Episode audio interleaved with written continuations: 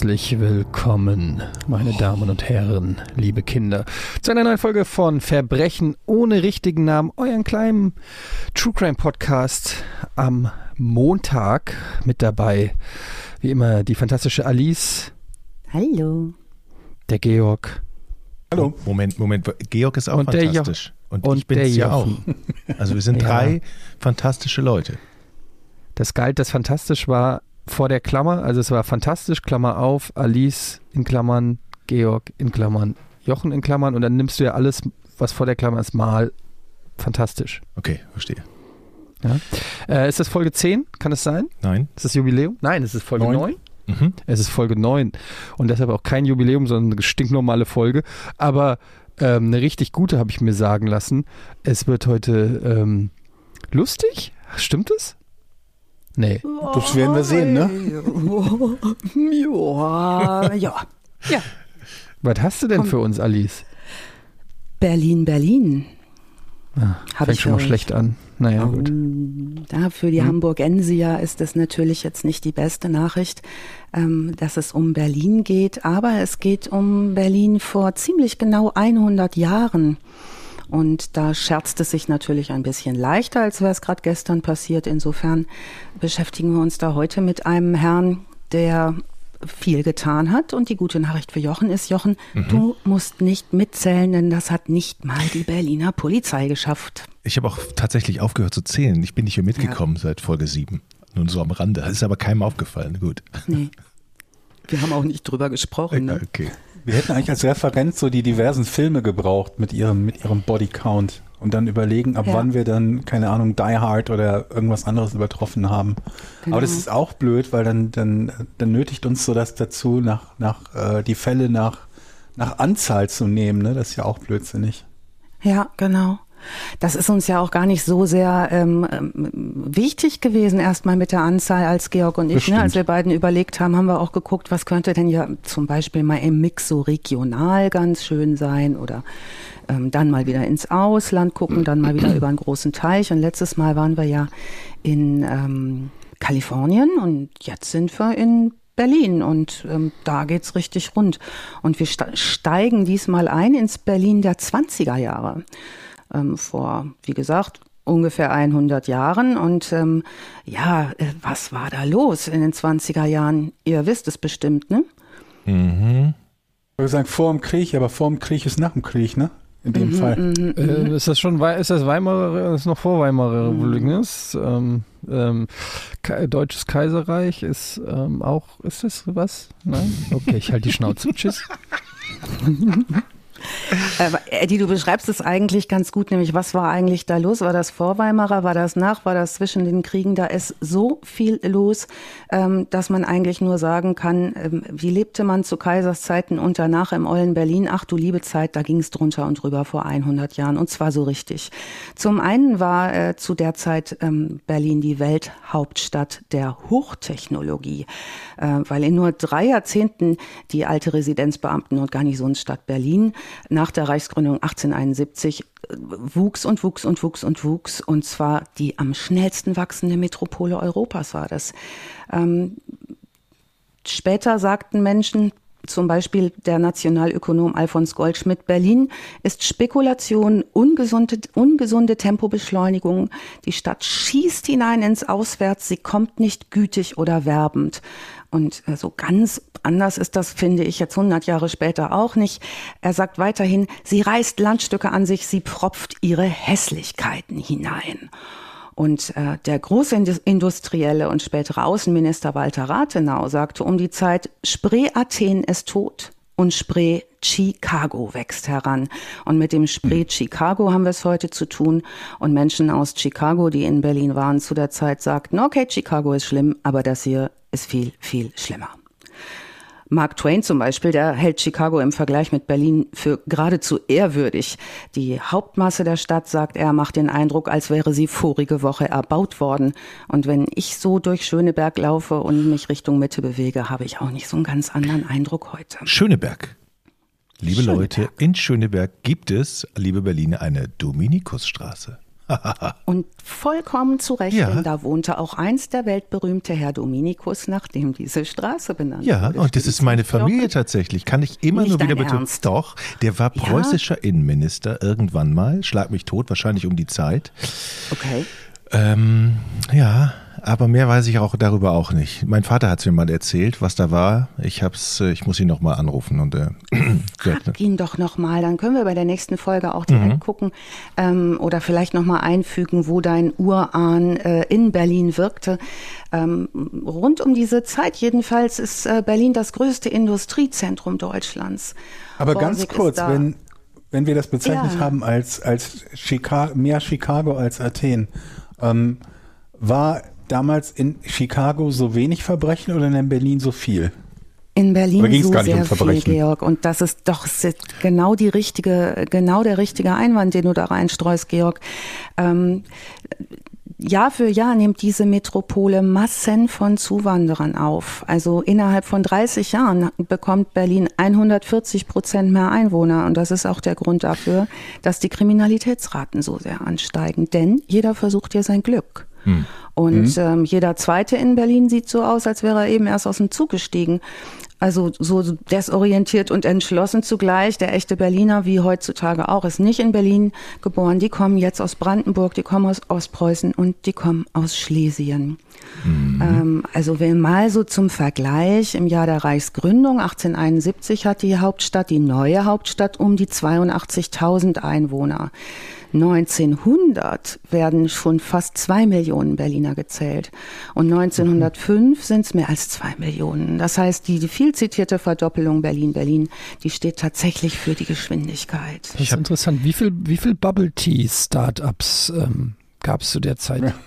4.773.002, wobei einer dann wieder zumachte, 1001 waren es dann nur noch. Sind die Mieten da auch so 120. gigantisch gestiegen? Absolut. Und zwar war es in den Mieten so schlimm. Ähm, also es war zum einen Europas autoverrückteste Stadt. Ne? Tram ging los, die elektrische Straßen. Mit erste elektrische 1920? Straßen.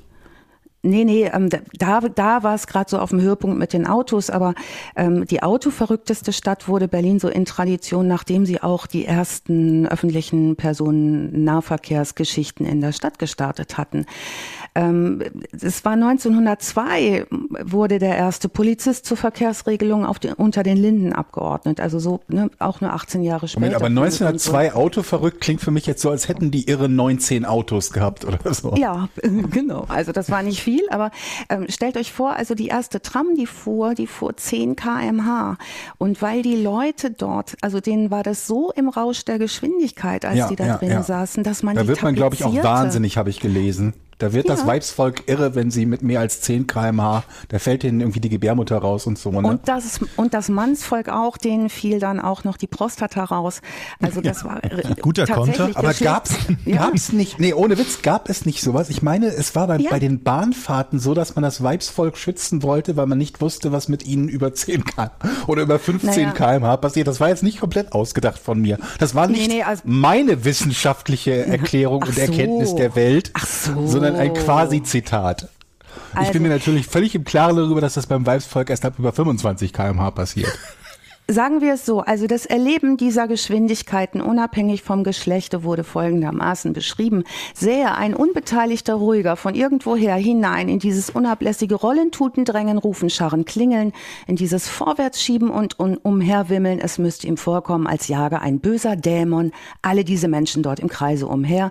So kommt mir das eh vor. Und über, so ist es auch Ja. jetzt hier in Berlin noch. Ja. Und Nervosität und. Übererregung, äh, da hast du vollkommen äh, recht, das ist gar nicht deine Wissenschaft, Jochen, sind die typischen Krankheiten der Großstadt und es gab auch tolle Medikamente dagegen. Du hast, glaube ich, letztes Mal schon gesagt, Kokain beispielsweise, ne, wurde frei frei verkäuflich. Mhm. Ja. Also da wurde ja auch noch wahnsinnig viel äh, experimentiert. Heroin, Darf ich? Heroin, Kokain. Strahlenbehandlung, So, Lobotomie, ja. wenn man Kopfschmerzen hat und so. Darf ich auch noch mal ganz kurz mit Wissen glänzen? Ich habe es jetzt nämlich mal nachgeschaut, was es mit dem Dominikus zu tun hat. Der war Du hast die letzten tatsächlich, zehn Minuten damit verbracht, dich selbst zu googeln. ja, der war, der war tatsächlich von 19, Leute, von, ich lese es gerade, genau in der Zeit, wo das wohl da scheinbar da handelt, von 2011 bis 21 amtierender Oberbürgermeister der Stadt Siehst du? Schöneberg. Stöneberg war ja früher eine eigene Stadt. Ne? Schöneberg.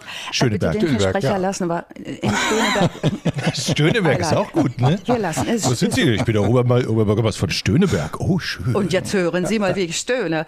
Ähm, ich glaube, dass dein Verwandter, lieber Jochen, ähm, wahrscheinlich deshalb gesagt hat, so und jetzt alle ab nach Düsseldorf, dass hier wird die Familie verrückt. Ja, Ne? das kann sein. Ich habe das versucht zu regieren. Das war anstrengend. Äh, nachfahren bitte gerne ins Rheinland. Ähm, und wenn die dann von da aus nach Hamburg gehen, könnte ich mir denken, ich weiß es ja. Der, der hat übrigens. Wieder meine Wissenschaft. Komm, das haue ich jetzt auch noch raus. Der hat hier, steht bei Wikipedia, erstmals ein Arbeitsamt gegründet. Ja? Nein. Und regte die Arbeitslosenversicherung an. Ey, Leute, Ein ich, muss, toller Mann. ich muss mal hier er Ahnenforschung machen. Alexander. Ein schöner Name. Ja, das ist Wir wirklich ein denken jetzt Name. also an Alexander, der das Arbeitslosengeld äh, erfunden hat. Arbeitslosenversicherung, genau, ja. Versicherung erfunden hat, denn ähm, in genau dieser Zeit, wo dein Urahne hier wirkte und wohnte, äh, war vor allen Dingen Berlins Norden und Osten vollkommen heruntergekommene Arbeiterviertel. Äh, da ging nichts aufwärts. Das ist so die zweite Seite von Berlin, während Hochindustrie am Start ist. Auf der einen Seite äh, ausschweifendes Leben, Reichtum, äh, sind im Norden und im Osten der Stadt die Wohnungen knapp. Und Georg hat gerade schon gesagt, wie sie, ne, gefragt, wie sie ah, es denn mit dem Wohnen aus? Schlecht, schlecht, schlecht, schlecht. Die Nachfrage übersteigt ständig das Angebot zu dieser Zeit. Und wir haben, hört, hört, eine skrupellose Grund- und Bauspekulation, die dafür sorgt, dass es auch Das gibt's so ja heute nicht mehr zum Glück. Nein, diese Zeiten sind vorbei, lieber Georg. Wer kein Geld hat, der strandet in den Mietskasernenvierteln im Wedding oder in der Luisenstadt, heutiges Kreuzberg oder in Neukölln oder in Friedrichshain. Ähm, da, wo jetzt das Clubleben tobt, beziehungsweise gerade mal nicht tobt oder irgendwann mal wieder anfängt zu toben, ähm, war es tatsächlich furchtbar, furchtbar, furchtbar arm, furchtbar voll und kaum auszudenken, äh, wie man dort hausen musste. Ähm, wir haben es mit schmalen, feuchten Gassen zu tun, mit Dreck. Wir haben es Überbewohnung. Äh, Hier in diesen Vierteln ist die absolut niederste Prostitution zu Hause. Es gibt viele armselige kleine Händler, viele Einwanderer. Also doch Stöneberg, meinst du? Stöneberg ist der Westen, denen ging's ganz gut. Da wohnte Jochens Urahn schlauerweise, den hat's nicht nach Neukölln, Wedding und so weiter in den Norden verschlagen, sondern Na, dorthin. wer weiß. Ähm, stellt euch vor als Bild. ja, und äh, vielleicht doch, denn es war total schick für die, die sich richtig viel leisten konnten, in die Clubs und Varietés und die Spelunken rund um den Alexanderplatz äh, reinzugehen, wo eigentlich die Armut zu Hause war. Also das gab man sich dann schon, um so ein bisschen verruchter zu wirken. Es war ziemlich schick, in der Zeit dorthin zu gehen und dann wieder zurück in seinen schönen Westen, in dem äh, alles reicher war und sauberer war. Aber die Hinterhöfe dort düster, stickig, kleine Handwerksbetriebe, überbelegte Wohnungen. Stellt euch vor, es klopft, es hämmert den ganzen Tag. Äh, Werkstätten sind überall, Kinder schreien, Mütter schwatzen, Mülleimer quellen über, es stinkt. Ähm, die Bauordnung, die Berliner Bauordnung, die noch ziemlich lange äh, gilt, äh, sagt, die Hinterhöfe bra brauchen nur eine Länge und Breite von je 5,30 Meter zu haben. Also so groß, dass diese Spritzenwagen der Feuerwehr gerade mal da drin wenden können. Und ähm, es sagten später Menschen, kaum irgendwo in der Welt wohnt man so dicht. Es ist, als ob nicht für Menschen Unterkunft geschaffen werden soll, sondern für Maulwer Maulwürfe. Also ich hatte mal einen Kumpel, der, der war ein extremer Kiffer und der hat auch sehr Okay. dicht gewohnt. Hatte er auch, ne? Hatte der auch seine Toilette mit 40 anderen Personen geteilt? Weißt du Ähm, vom Aussehen her könnte das sein, ja. Ja, um diese Zeit leben in Berlin 43,7 Prozent der Bevölkerung in Wohnungen mit nur einem beheizbaren Zimmer, das in der Regel gleichzeitig als Küche, Wohn- und Schlafwohnung dient. Die Gemeinschaftstoiletten sind meist auf einem Treppenpodest, vielleicht kennt ihr das noch, so diese halbe Treppe. Ja. Oder im. Hof. Ja, also wenn man so in Altbauten mal einzieht, manchmal gibt's das noch, wenn es nicht so ganz wegsaniert wird, dass es so auf halber Treppe eine kleine Tür gibt. Die teilten sich dann nicht wie heute dann da 15 Parteien wohnen vielleicht in so einem Haus, sondern das teilten sich 40 bis 50 Leute. Kein Licht, keine Luft, Licht häufig nicht in Fenstern, weil es manchmal gar keine Fenster gab, sondern nur so Lichtschächte. Wenn die Wohnung nicht sowieso schon im Keller war.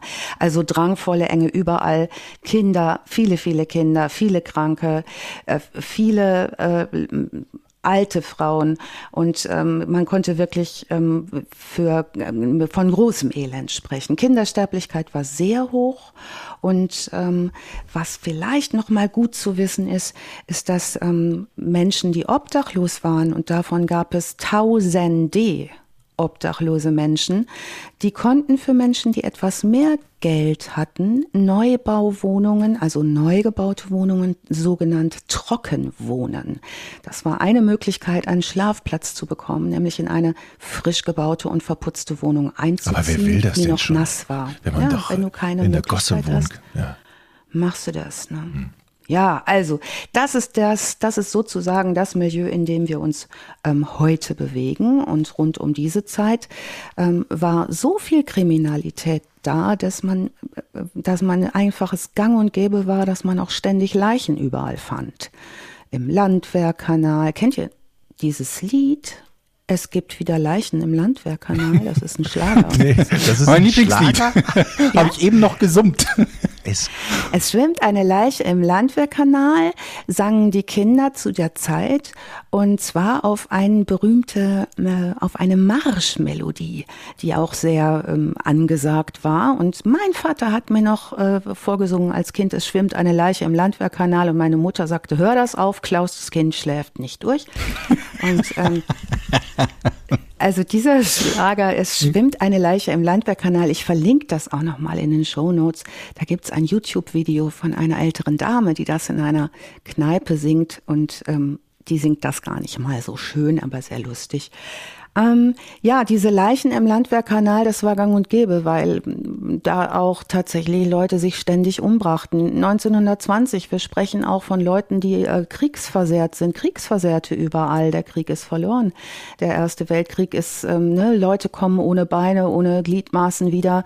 Äh, das ist ganz schön übel, was da abläuft. Und ähm, das Elend auf den Straßen dort möchte man sich eigentlich nicht vorstellen, ist für uns aber günstig zu wissen, denn unser heutiger Hauptdarsteller hat damit die Möglichkeit, überhaupt nicht aufzufallen.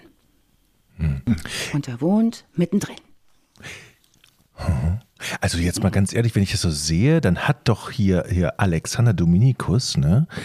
Ja. Eine große, also als, Innen, als? Innenminister dort eine große politische Aufgabe, der war ja auch FDP-Politiker Ja. damals, Ja. weil er natürlich viel umgekrempelt hat zu der Zeit. Der hat das Problem natürlich gesehen, was du gerade beschrieben hast. Ja. Und dann so eine Arbeitslosenversicherung und ein Arbeitsamt. Das, also dann ist das doch ein wichtiger Part dieser Geschichte, den du nicht unter den Tisch kehren lassen solltest, finde ich, ne? Oh, hört das jetzt? Das Man müsste jetzt die ganze, die ganze Folge über Anekdoten von Adolf Dominikus hören. Alexander.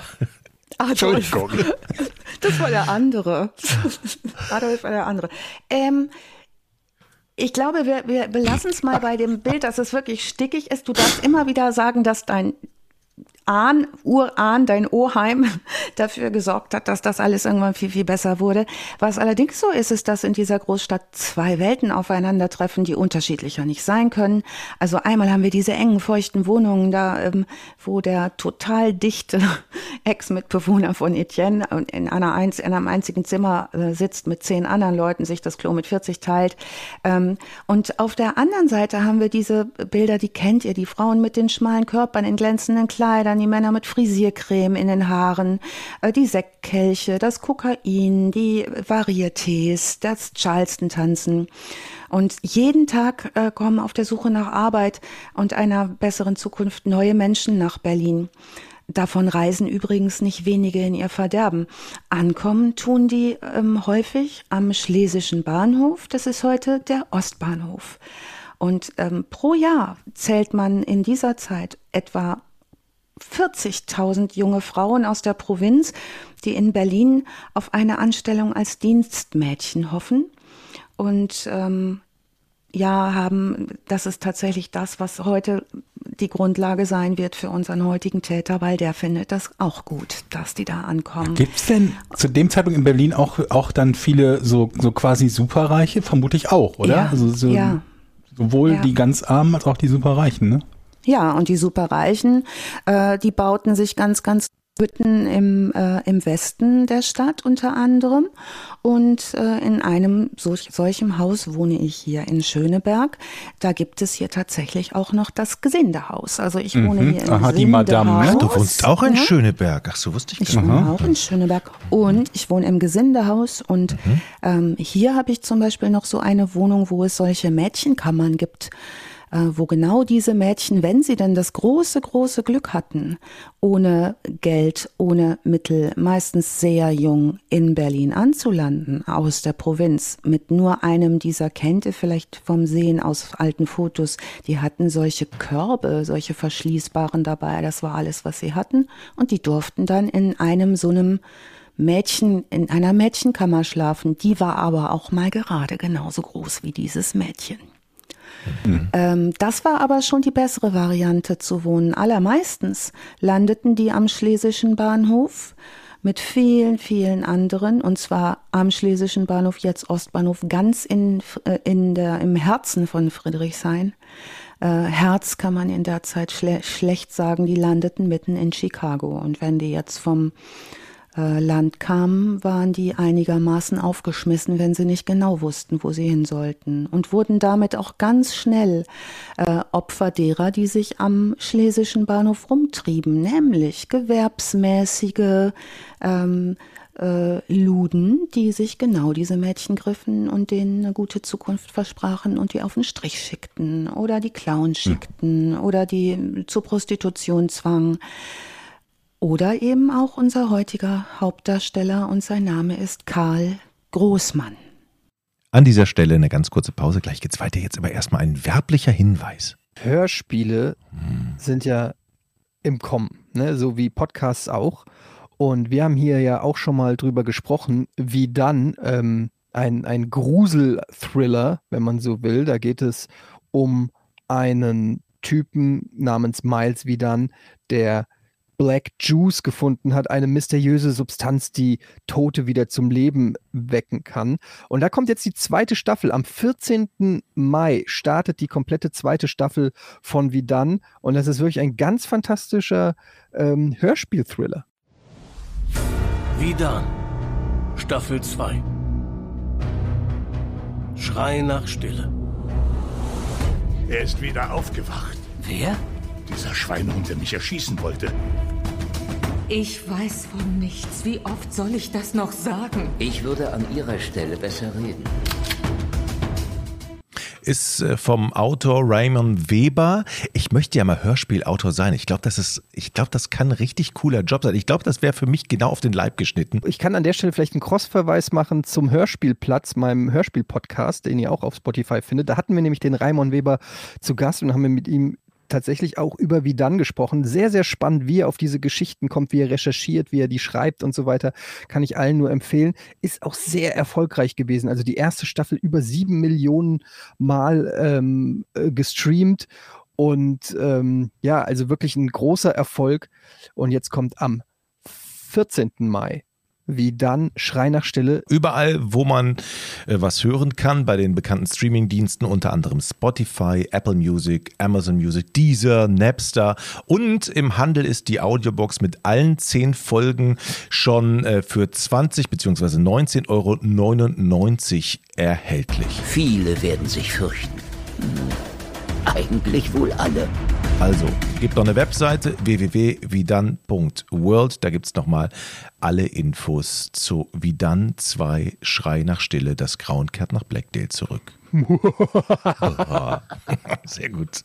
Karl Großmann wird irgendwann auch geboren, wie die allermeisten von denen, äh, mit denen wir zu tun haben. Und zwar ist er eines von acht Kindern des Lumpensammlers äh, Großmann in Neuruppin. Neuruppin ist so etwa 60 Kilometer von Berlin entfernt in Brandenburg. Und ähm, das Leben vom Karl Großmann, der wird dort 1863 geboren ist von Anfang an verkorkst. Also ähm, Armut ist irgendwie nichts Neues, haben wir gerade drüber gesprochen. 1863 im brandenburgischen Neuruppin ist es auch nicht so doll. Ähm, sein Vater schlägt regelmäßig dessen, seine Frau grün und blau, während Karl und seine Brüder zitternd vor Angst im Bett liegen. Ähm, und äh, schon hier, so heißt es später, denn man wird ihn später mal vernehmen müssen, äh, ging schon einiges ab. Karl, sagen, Zeitgeno äh, sagen die Zeitgenossen, war sehr hässlich, hatte keine Chancen bei den Mädchen, wandte sich dann äh, wohl auch in ganzheitlicher Hinsicht eher anderen Freunden zu, nämlich Ziegen. Und ähm, man oh, sagt, äh, was? seine, äh, seine einzigen Freunde seien die Ziegen gewesen und ähm, ja, später, ich komme später nochmal auf die Ziegen. Stell dir vor, das ist das Einzige, was in, nach 100 Jahren von dir als Information erstmal übrig bleibt, abgesehen von deiner kriminellen mhm. Karriere. Er war sehr hässlich und nur die Ziegen wollten irgendwie mit ihm zu tun haben. Jochen. Ist das nicht traurig, mhm. Georg? Und da hat Jochen ja, ja. doch nun viel besser. Der war immerhin Bürgermeister. Ne? Mhm. Ähm, ja, Ab 1876 geht er in die Lehre in Brandenburg und zwar in der Fleischerei Ferdinand Kliefoth. Ähm, bis dahin hat er sich nicht besonders beliebt gemacht bei seinen Mitmenschen, weil er irgendwie sonderbar ist. Apropos Ziegen. Seine ähm, blutrünstigen Gedanken und Äußerungen erschrecken sogar seinen Bruder Franz, der schon einiges gewöhnt ist. Und drei Jahre später, bevor er seine Lehre abschließen kann, ähm, wird Karl Großmann ähm, gefeuert vom Fleischer Clifford, weil er sich dessen Frau sexuell angenähert hat. Mm, deshalb reist er mit 16 Jahren dann von zu Hause aus und zieht ins 60 Kilometer entfernte Berlin. Dort wohnt er äh, zunächst in einer Laubenkolonie, ähm, hat dort immer wieder sogenannte Wirtschafterinnen, nämlich genau jene Mädchen, die dort ankommen und ähm, Hört ihr mich noch? Ja, ja, ja. Wir ja, sind ja. so gebannt. Der kann ja, sich gut. Wirtschafterinnen leisten. Das hört sich so toll an, Georg. Ich las das auch und dachte, was? Die hatten alle Wirtschafterinnen, aber Fakt war, mhm. die griffen sich irgendwelche Mädchen am schlesischen Bahnhof ab und nur für ein Butterbrot und eine Tasse Kaffee machten die so ziemlich alles und eine Schlafstelle. Ne? Und das hieß dann Wirtschafterin. In Wahrheit war es okay. etwas so wie ein Sklave. Okay, ja, die kriegen, kriegen Butterbrot am Tag und mussten alles machen, sagen wir es mal so. So, und zwar okay. richtig alles. Und zwar so richtig alles. Das übrigens, wen das interessiert, mussten auch die, die vermeintlich Glück hatten, tun. Also die Angestellten in diesen reichen Haushalten im Berliner Westen, diese Dienstmädchen, die mussten arbeiten nach der sogenannten Gesindeordnung. Und nach dieser Gesindeordnung konnte ein Mädchen jederzeit gefeuert werden. Und könnt ihr euch vorstellen, wann sie besonders gern gefeuert wurden? Wenn sie sich nicht anfassen ließen? Noch besser? Die Richtung stimmt, Georg. Äh. Sie schwanger wurden. Richtig. Okay. Wenn sie schwanger vom Hausherrn wurden, das war nicht ganz so selten, dann wurden Alter. die äh, hoppla hopp wieder rausgeschmissen und dann schwanger zurück nach Brandenburg. Herzlichen Glückwunsch. Ne? Also dann war äh, so eine Karriere auch schon mal schnell vorbei. Das waren aber die, die noch vergleichsweise. Ja, aber was lassen die sich denn auch einfach schwängern? Na ja, ehrlich. Absolut. Also wirklich. Ja, die. Ja. Die sind da selber schuld. Naja, unser Karl hier, ähm, okay. der wird später rund um den schlesischen Bahnhof. Fühlst du dich abgewürgt, Etienne? äh, naja, wie du einfach so ja, zur Tagesordnung übergeht, das ist ein bisschen. Aber dann bleibt das halt als Statement. Ja? ja, dann bleibt das, nein, dann bleibt dieser kleine Joke als Statement stehen, ist auch okay. Ja. So hat er auch einen besonderen Platz. Und äh, na, rund um den schlesischen Bahnhof äh, ist unser ähm, unser Karl unterwegs. Ähm, Typen wie ihn gibt's reichlich, die fallen nicht besonders auf. Eine Schönheit haben wir schon gehört, ist er nicht. So richtig viel Zähne hat er auch nicht mehr. Ähm, selbst rund um den schlesischen Bahnhof in Berlin wird er später auch als Zickenkarl bekannt sein. Warum hatten wir schon mal kurz erwähnt? Das scheint ein Hobby zu sein, dass er weiter durchzieht. Was tut er in Berlin? Er schlägt sich jetzt erstmal so 15 Jahre lang als Gelegenheitsarbeiter durch arbeitet auch zwischendurch mal in einer Schlachterei und zwar beim Metzger Naujoks am Alexanderplatz, der damals ziemlich bekannt war. Und ähm, fliegt da aber auch wieder raus und ähm, ja, ähm, zieht dann ab 1895 verlässt er Berlin und zieht als Bettler, Hausierer und Kleinkrimineller durch Süddeutschland. Das ist relativ das ist ein weiter Weg. Ja, ja. Ähm, da lief es in Berlin unrund. Er musste auch diese Laubenkolonie verlassen, weil die Berliner so unter Moment mal, ich habe gerade eben hier über Adolf Dominikus gelesen, dass der auch nach Süddeutschland verschlagen hat. Sind wir uns sicher, dass das zwei verschiedene Personen sind? Nee, da, da, da komme ich gleich zu. Da komme ich in Süddeutschland gibt es ja auch eine Dominikusstraße wahrscheinlich. ähm, da- das ergänzt sich da gleich. Okay. Das ist wahrscheinlich Alter, der so Name dir. Dominikus ist so wie, wie Schmidt oder Müller. Das sind nicht alles deine Verwandten. Doch. Sonst gucken wir auch mal, was der, dann gucken wir mal, was der Name Dominikus so im, äh, im Dritten Reich gebracht hat. Dann sind es aber auch deine Verwandten. Etienne, hast, weißt du, was das, was die Dominikus hier für ein Inzuchthaufen sind? Vielleicht sind die wirklich alle verwandt. Na gut, das kann natürlich sein. Das würde einiges erklären hier. Mhm. Ich habe ein Foto Also, von ihm gefunden, vom guten Karl. Der hat tatsächlich eher so ein Radiogesicht. Ja, ja, ist ähm, ein bisschen eingeknautscht, das ganze Ding. Da ist nicht so viel los, ähm, attraktivitätstechnisch. Deshalb glänzt er auch ähm, bei diesen Mädchen, die er immer so aufsammelt für alle möglichen Dienste, ähm, immer Ganz kurz, sind wir noch bei Jochen oder sind wir schon wieder beim. Wo sind wir jetzt? Ach so, ja, nee, nee, das jetzt geht's um den Gal. Ähm, Ah, okay, alles klar. Ich war mir gerade nicht. Ja, cool, alles klar. Ja. Also wir haben jetzt ja nicht- nicht so viel Zeit im Podcast, also hätte ich jetzt vier Stunden, würde ich euch die 34 ähm, äh, Verurteilungen, die ich in den Gerichtsakten fand, äh, vorlesen. Ähm, der baut einen Haufen Scheiße. Der macht sich mehrfach strafbar da in Bayern. Das geht über Hausfriedensbruch, Körperverletzung, jede Menge Sexualdelikte, dann Bettelei. Ähm, es gab damals noch den Bettelei-Paragraphen, das war äh, sträflich verboten. Er verbüßte jedenfalls dort äh, mehrere Gefängnisstrafen und wird zuletzt am 4. Oktober 99, da ist er 36 Jahre alt und Georg, wenn du ein Bild aus dem derzeit gefunden hast von ihm, da war er übrigens auch nicht deutlich schöner, ähm, wird er in Bayreuth wegen Sittlichkeitsverbrechen zu 15 Jahren Zuchthaus verurteilt und zwar, weil er grausamerweise an einem Tag ein 10- und ein vierjähriges Mädchen überfallen hat äh, und das kleinere Mädchen auch an den Folgen der Tat später stirbt. Da ist die Aufregung Nur 15 natürlich Jahre hat er damals groß. bekommen. Ja, ja. Das Leben eines Menschen war damals schon nicht besonders viel äh, wert und Gelddelikte wurden stärker geahndet, wie es ja teilweise heute auch noch ist, als ähm, Delikte an Leib und Leben.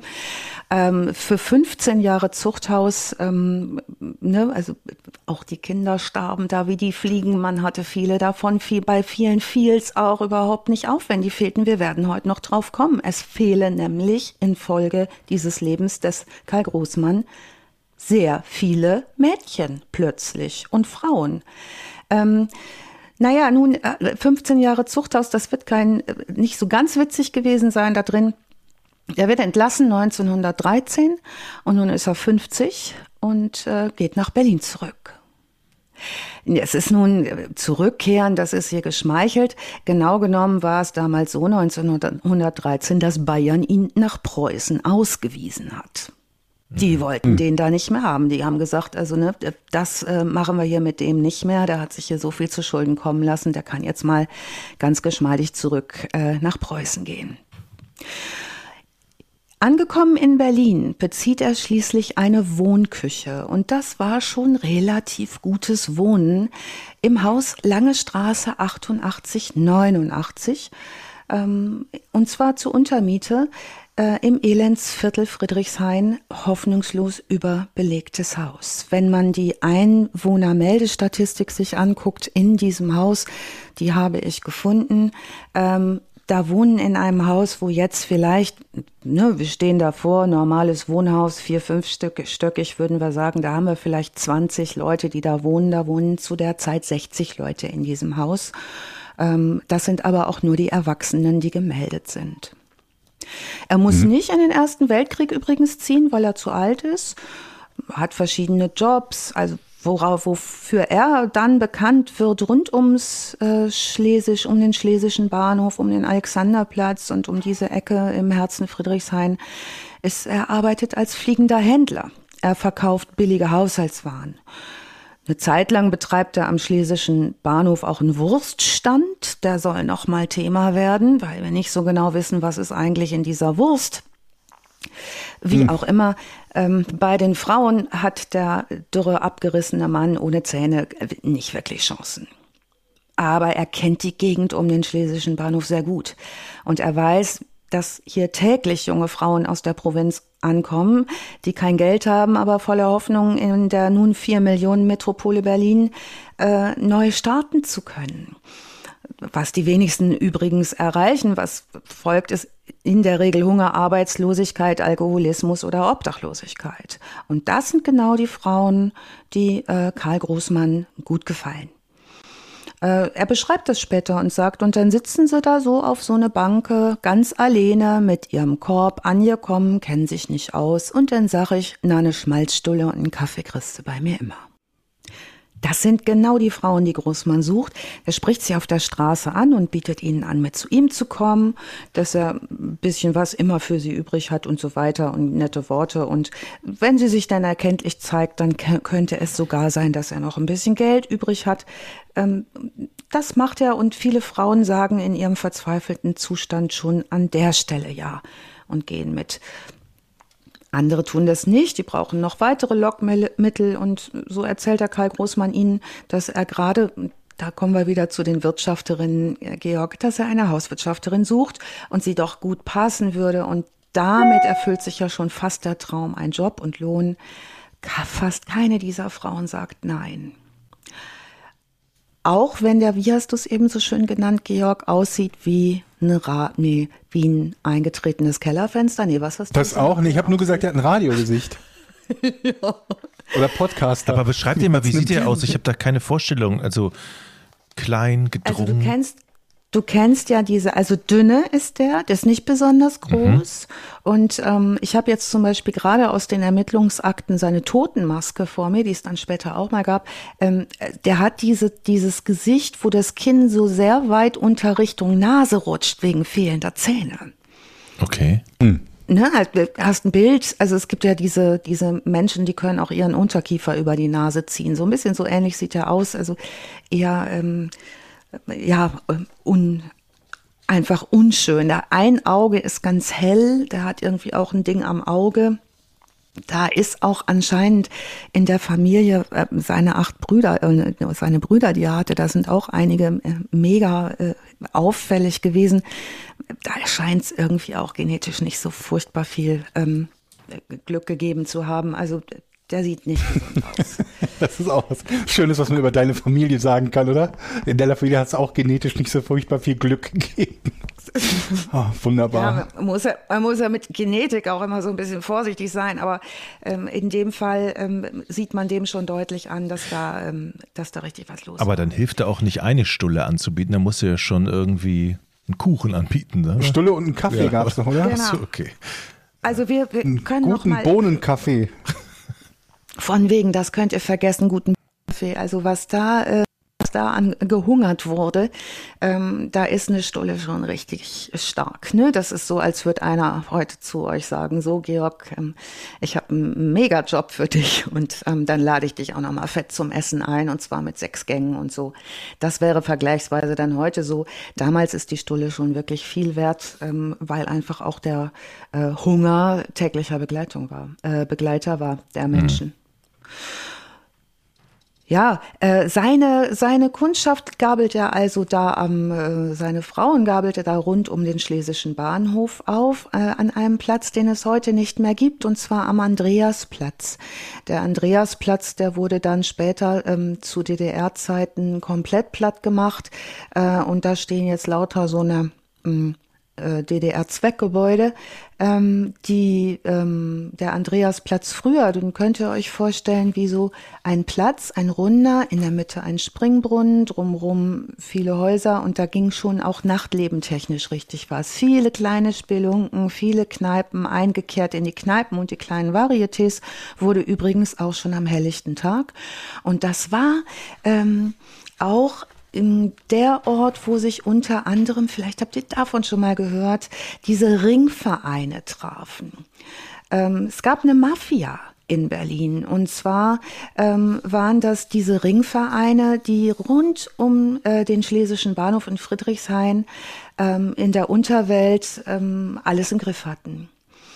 Ähm, die hatten dann zum Beispiel ne, die Teilnehmenden und die Bosse dieser Ringvereine, ähm, die hatten dann auch so äh, hochtrabende Namen wie Galoschen Emil ähm, oder äh, Leute, die, ne, stellt euch vor mit Schiebermütze und den ganzen Tag unterwegs ähm, im. Hey, das ist Schellenjochen.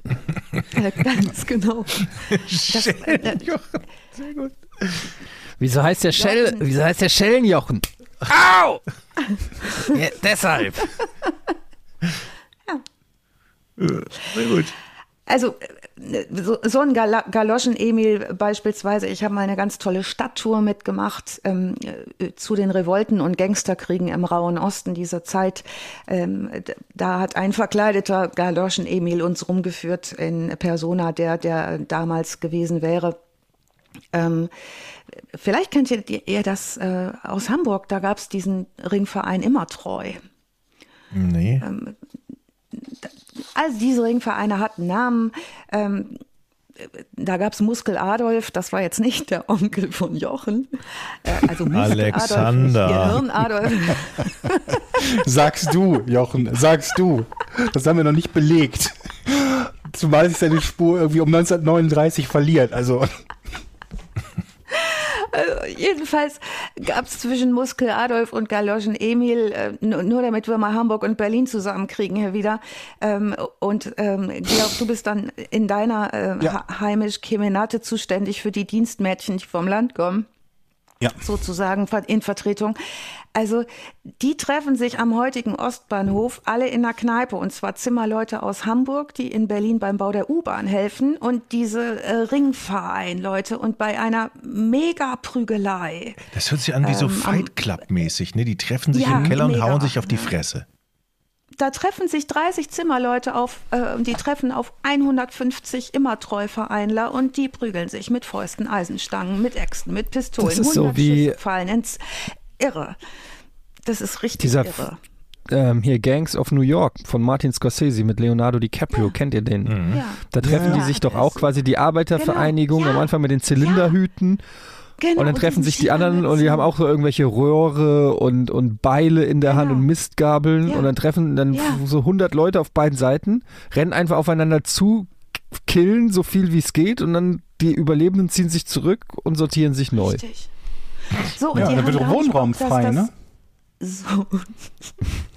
Genau, die haben So gar nicht so das Bock, sehen. dass das dauernd, dauernd so passiert. Also da in diesem Film, Etienne, ist das ja auch in, immer relativ geordnet. Ne? Die treffen so relativ geordnet aufeinander. Da gibt's unheimlich Prügel und dann hört das auch wieder eine Weile auf. Denn diese Ringvereine haben überhaupt keinen Bock auf große Unruhe. Ähm, denn die machen auch so Sachen, die Geselligkeit und Freundschaft fördern. Die fahren auf so Herrenpartien ins Grüne. Kennt ihr diese Bilder, wo dann immer unten einer quer liegt? Und ne, dann sind die ganzen Herren abgebildet auf diesen uralten Postkarten. So, und äh, diese Ringverein-Mitglieder haben nicht nur das im Griff, sondern das gesamte Amüsiergewerbe in Friedrichshain. Also fast alle Restaurantbesitzer zahlen Schutzgeld. Die meisten Prostituierten schaffen für immer Treuzuhälter an. Ähm, auch unser berühmter hier Galoschen Emil hat auf der Langen Straße Puppen laufen und auf der Langen Straße, das ist ja da, wo unser Karl auch wohnt, da laufen tatsächlich die ähm, niedersten Prostituierten. Ähm, Übrigens, die Kofferdiebe auf den Bahnsteigen des Schlesischen Bahnhofs, die sind ähm, auch von denen eingesetzt und zahlen auch von ihrem Einkommen Beiträge für die Vereine. Ähm, ja, die Unterwelt Friedrichshains ähm, übt vielleicht gerade auch deshalb auf die besseren Kreise. Also jetzt sind wir wieder bei dem Onkel von Jochen, eine magische Anziehungskraft aus. Und ähm, ja, ähm, vielleicht habt ihr, wo wir schon bei Filmen waren, ähm, eine Stadt sucht einen Mörder gesehen, den Film, ganz berühmt, M, eine Stadt sucht einen Mörder von 31, von Regisseur Fritz Lang. Das ist ein Film über die ja. Selbstjustiz dieser Ringvereine. Und da tritt zum Beispiel unser Muskel Adolf auch auf und ähm, äh, zeigt uns, was eigentlich die Mafia so drauf hat.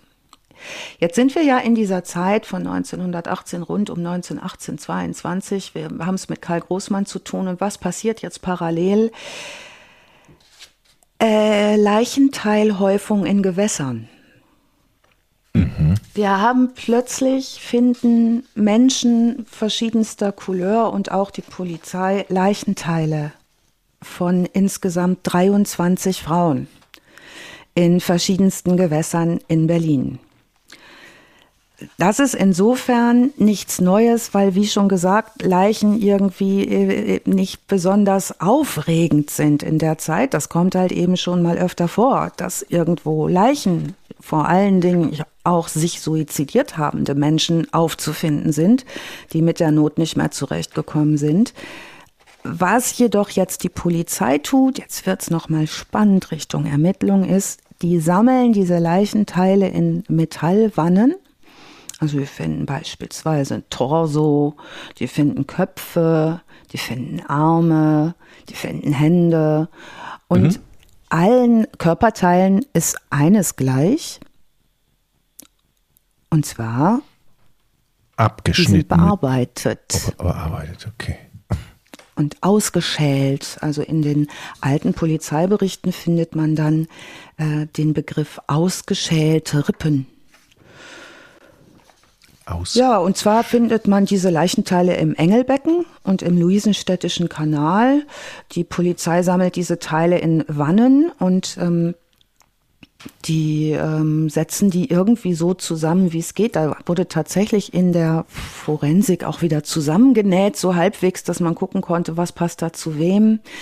Ähm, diese Häufung fällt den Menschen auch auf. Ähm, dass ähm, die Polizei ermittelt, ermittelt, ermittelt und gehen immerhin schon mal davon aus, dass es sich bei diesen Morden um denselben Täter handeln muss, haben aber absolut keine Spur von ihm. Aufgrund der Knochenfunde und der Brutalität, mit der die Knochen zugerichtet sind, gehen sie aber davon aus, dass es nur ein Mann sein kann, weil der Kraftaufwand sehr hoch gewesen sein muss. Wir marschieren trotzdem jetzt zurück in die Lange Straße 88 in die Wohnküche des Karl Großmann und Großmann gabelt weiterhin Frauen in Not auf. Bei Großmann angekommen geht es immer ziemlich schnell zur Sache. Äh, die Frauen müssen dann nun feststellen, dass ihr Gastgeber und angeblicher Wohltäter spezielle Sexualpraktiken bevorzugt. Ähm, was da heißt, das hat viel mit Gewalt zu tun und das findet er richtig klasse. Ähm, die machen eine Menge mit, um ähm, zum einen weiterhin ernährt zu sein, zum anderen, weil die Alternative tatsächlich wäre, ähm, der totale Untergang. Also lassen diese Frauen, äh, die auch übrigens nicht immer nur junge Mädchen sind, sondern auch häufig ältere Frauen, viel gefallen. Wir werden später zu, zu tun bekommen mit 51 Zeuginnen, die im Prozess gegen Karl Grossmann aussagen. Ähm, da ist viel dabei. Der Großmann hat noch ein paar Hobbys. Und zwar geht der tagsüber in Kneipen, da gabelt er auch Frauen auf, der trinkt viel und gerne. Besonders eine Sorte Schnaps, die der dänische heißt. Da geht man dann also ins Varieté am Nachmittag, zahlt zwei Mark Eintritt und bekommt an der Bar einen dänischen, das ist ein weißer Schnaps, der und ein Bier und für so einen dänischen und so ein Bier machen auch die gewerblichen Prostituierten, äh, die dort arbeiten, schon mal sehr viel. Was vielleicht auch noch mal zu vermerken ist, ist, dass diese Frauen ähm, ab ja ähm, selten zur Polizei gehen, weil sie bei der Polizei auch auf Schwierigkeiten stoßen werden. Zum einen ist Prostitution zu, zu Prostitution verboten, zum anderen sind sie teilweise gar nicht gemeldet und bewegen sich in einer Form der Illegalität.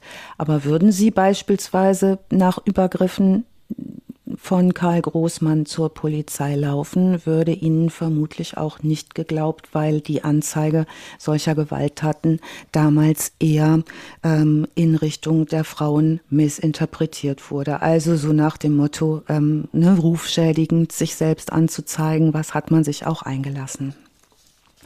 Nach dem Motto keine Selbstschuld, ja? Genau, keine der Frauen zeigt ihn an. Hm. Ähm, Jetzt wissen wir später, dass er, dass diese 23 Frauenleichen schon irgendwie in seine Richtung weisen. Und jetzt lernen wir einen Ermittler kennen, der ein Berliner Original ist und an dem wir auf gar keinen Fall vorbeikommen. Ähm, Wir wissen auch, dass jetzt schon, dass Karl Großmann da ganz schön äh, üble Sachen veranstaltet mit den Mädchen und das hören übrigens auch die Nachbarn und nicht einmal sondern laufen die Nachbarn zur Polizei. Ihr müsst euch vorstellen, ganz enge Wohnverhältnisse, die hören jede Nacht Stöhnen und Schreien von Frauen. Jetzt sagen die sich aber gegenseitig, und das sind ja selbst auch Leute in Not, jetzt lass mal den Großmann, der benimmt sich tagsüber halbwegs anständig, man verpfeift auch keinen, ne? es ist Milieu, es ist Milieu, es ist sowieso immer laut, es ist sowieso immer alles schlimm. Ähm, dennoch wird hin und wieder, gibt es Beschwerden seitens der Nachbarn, die werden auch aufgenommen die Beschwerden bei der Polizei. Aber Großmann, Großmann hat selber noch ein Hobby, der geht nämlich selber sehr gerne zur Polizei. Und zwar geht er gerne dahin, um bei der Polizei Frauen anzuzeigen, die bei ihm gearbeitet haben. In seiner Wohnküche in der Langenstraße 88, 89. Und komischerweise sind die dann immer alle weg und er sagt regelmäßig auf der Polizeiwache und die sind schon richtig genervt von dem, er ist bestohlen worden. Mhm. Hm. Sie haben ihm Geld gestohlen. Und überhaupt, und ne, macht er ein Gezeter, auch im Dialekt und in seiner Art, wie er so ist, so dass der ähm, Beamte, der da später aussagt, wie er sich so verhalten hat, mit dem bekommen wir es später auch noch mal zu tun, ähm, schon abwinkt, wenn der kommt und sagt, Mensch, Großmann, Zieleiner, ne, kannst jetzt nicht schon wieder eine anzeigen. Eine tatsächlich schnappen sie wirklich, die ihn beklaut hat. Und das ist eine der Frauen, die ihn später überlebt haben wird, weil sie wegen ihres Diebstahls im Frauengefängnis Moabit gelandet ist. Und während diese also sehr flucht, dass sie im Gefängnis sitzt, werden andere ähm, vornehm um die Ecke gebracht oder weniger vornehm. Wir werden auch noch Zeugenaussagen hören später, die sagen, ähm, sie haben den Großmann gesehen am Andreasplatz mit einem Karton voller Arme.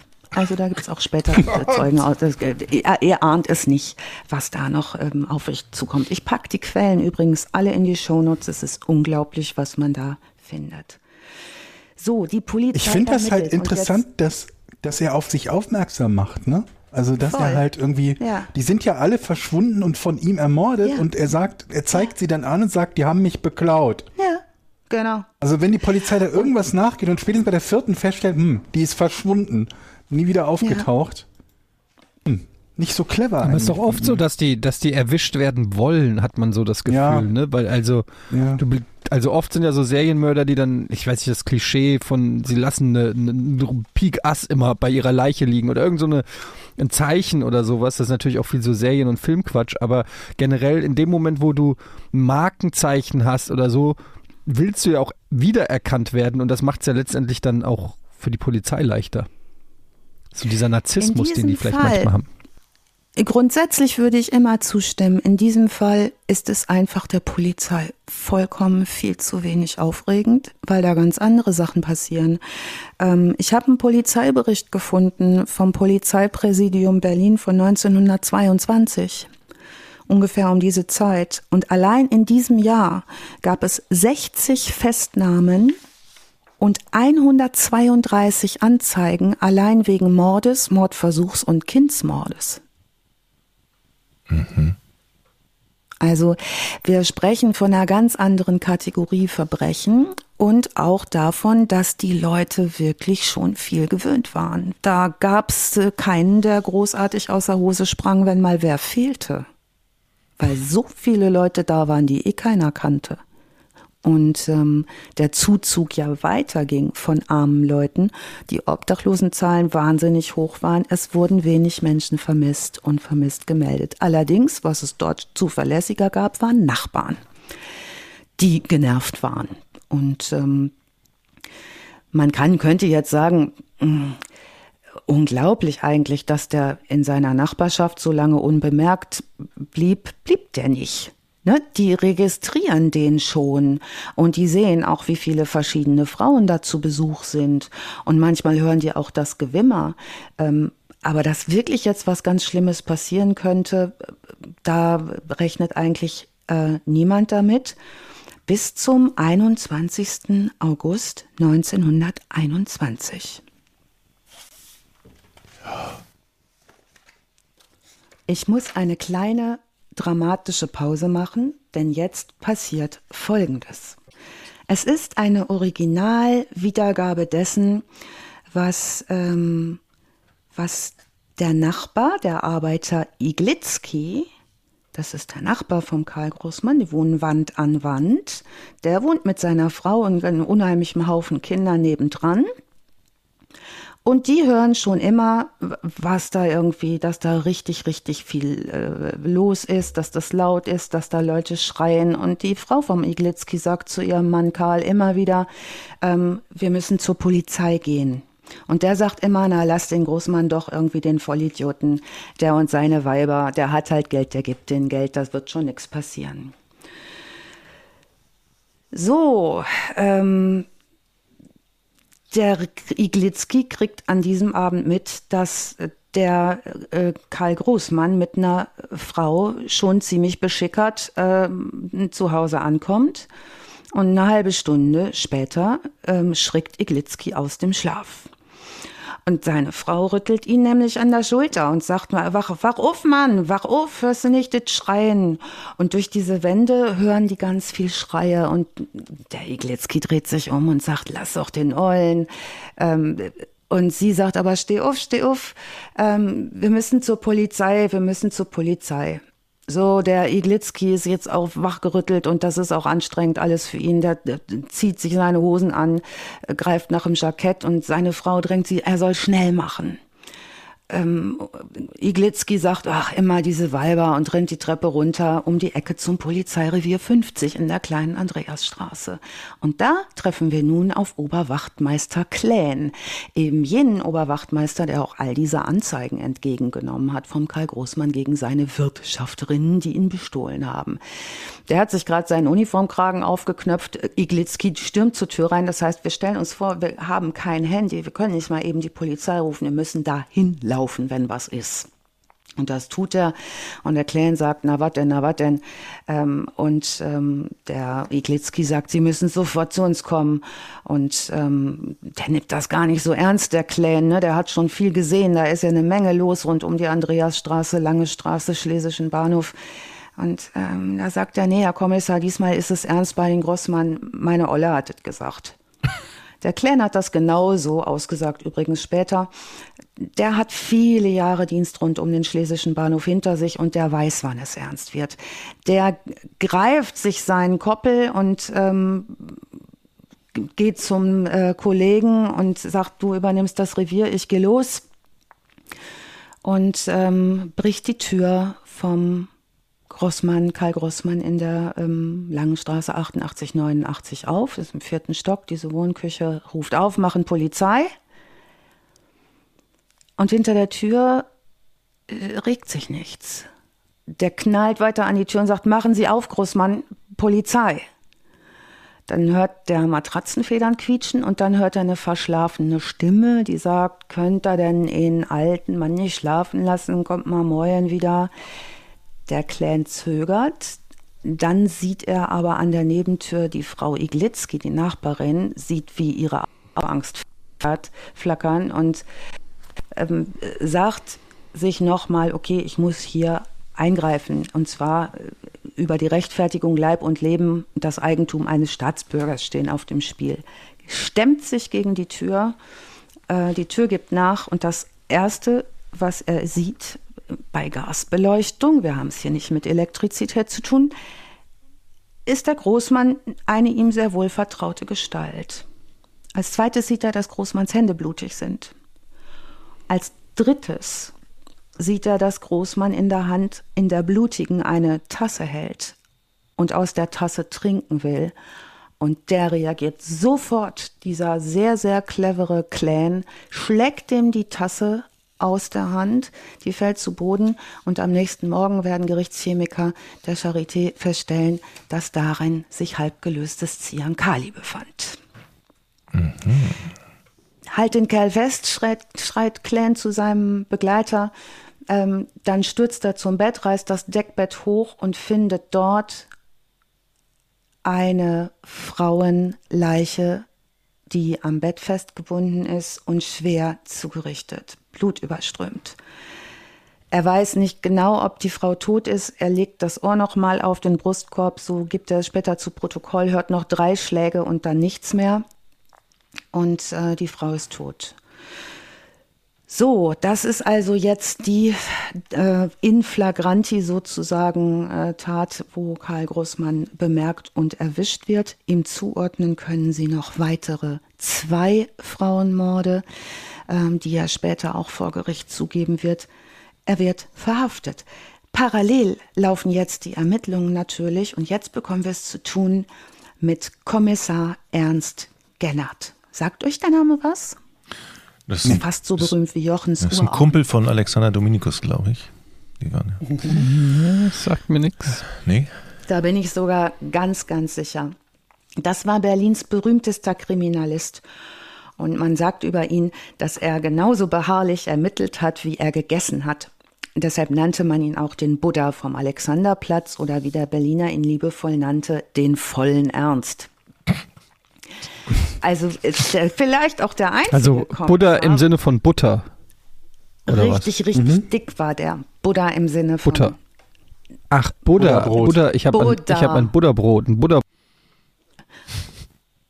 Der war, der war Butterbroten nicht abgeneigt, aber was der ganz besonders gerne mochte, war Stachelbeerkuchen. Das weiß man und den brachten ihm die Menschen auch. Hört ihr mich noch alle? Ja, wir hören dich. Seid ihr noch Ja. da? Stachelbeerkuchen?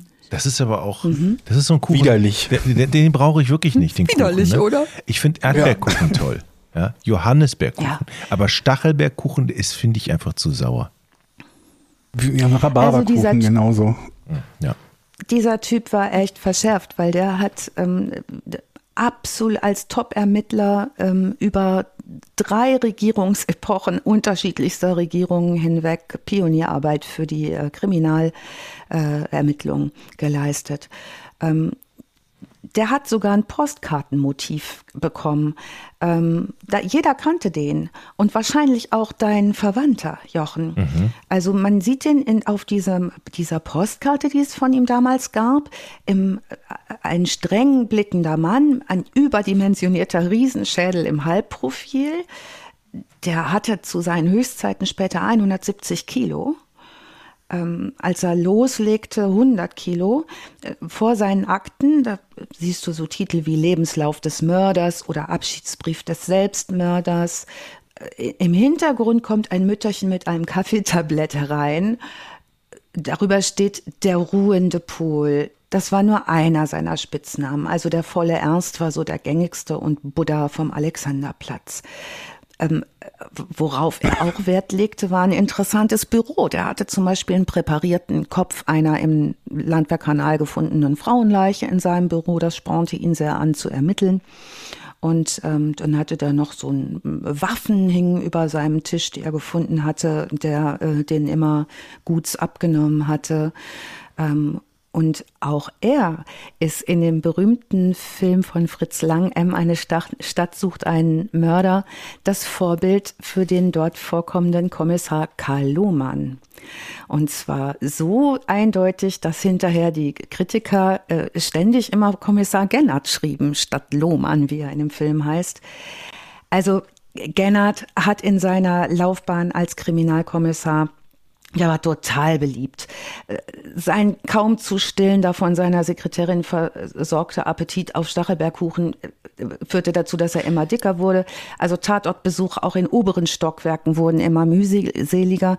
Ähm, Das machte er nicht mehr sehr gern. Der war ziemlich nachlässig angezogen.